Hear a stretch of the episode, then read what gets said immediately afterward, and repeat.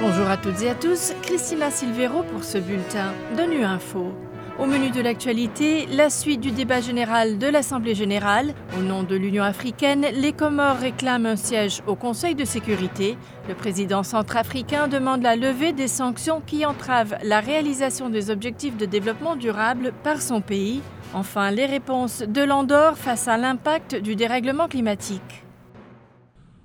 Au nom de l'Assemblée générale, j'ai l'honneur de souhaiter la bienvenue à son Excellence M. Azali Assoumani, au nom de l'Union africaine dont il est l'actuel président, le président de l'Union des Comores, Azali Assoumani, a rappelé l'attachement profond du continent au système multilatéral. Il s'est félicité de la victoire diplomatique porteuse d'espoir qu'est l'intégration de l'Union africaine au sein du G20 et a insisté sur la nécessité de réformer le système des Nations Unies. Une question d'égalité mais aussi d'efficacité. On écoute Azali Assoumani.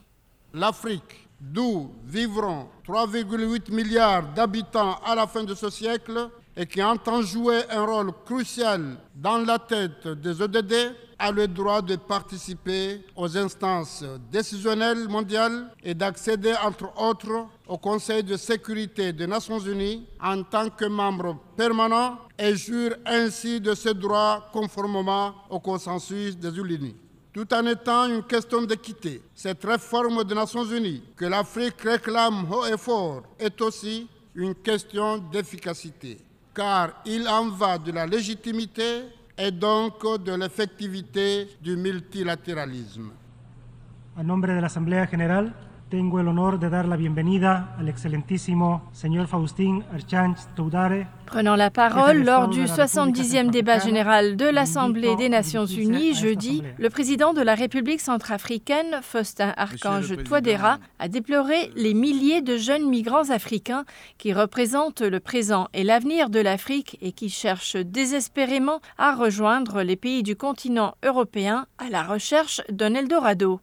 M. Touadéra a également dénoncé l'impact des sanctions et la suspension des appuis budgétaires dont fait l'objet son pays et qui, selon lui, entravent la réalisation des objectifs de développement durable. Je dois rappeler, pour le déplorer, que les embargos sur les armes et diamants, reconduits depuis dix ans, auxquels s'ajoute la suspension des appuis budgétaires, constituent de réels obstacles à la réalisation par mon pays des objectifs de l'agenda 2030. Nous récusons ce déni de notre droit à l'autodétermination et à la souveraineté permanente sur nos richesses et ressources naturelles, garanties par les instruments juridiques pertinents des Nations Unies. J'exhorte le Conseil de sécurité à faire cesser ces artifices qui visent à masquer la volonté de pérenniser l'insécurité et la mainmise sur les ressources naturelles du pays au profit des puissances étrangères et consacrent la légitimation des groupes armés et leur accordent le statut de sujet de droit international.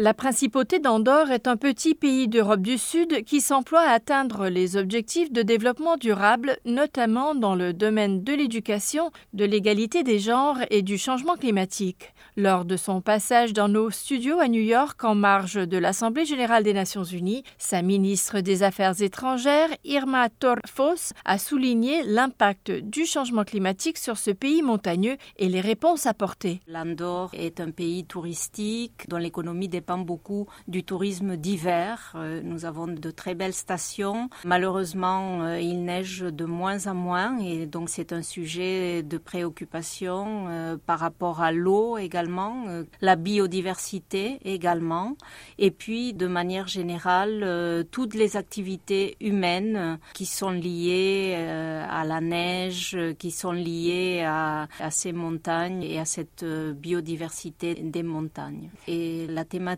euh, du tourisme durable nous préoccupe. Il faut que les stations de ski progressivement se reconvertissent et de plus en plus de ces stations offrent maintenant des activités d'été, des activités de randonnée, de montagne. Nous avons un, un souci de préservation de tout notre système agro-pastoral. Donc cette préservation des végétations de très haute montagne et de l'agro-pastoralisme est vraiment au centre de nos priorités.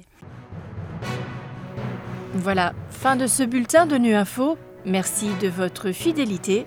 À bientôt.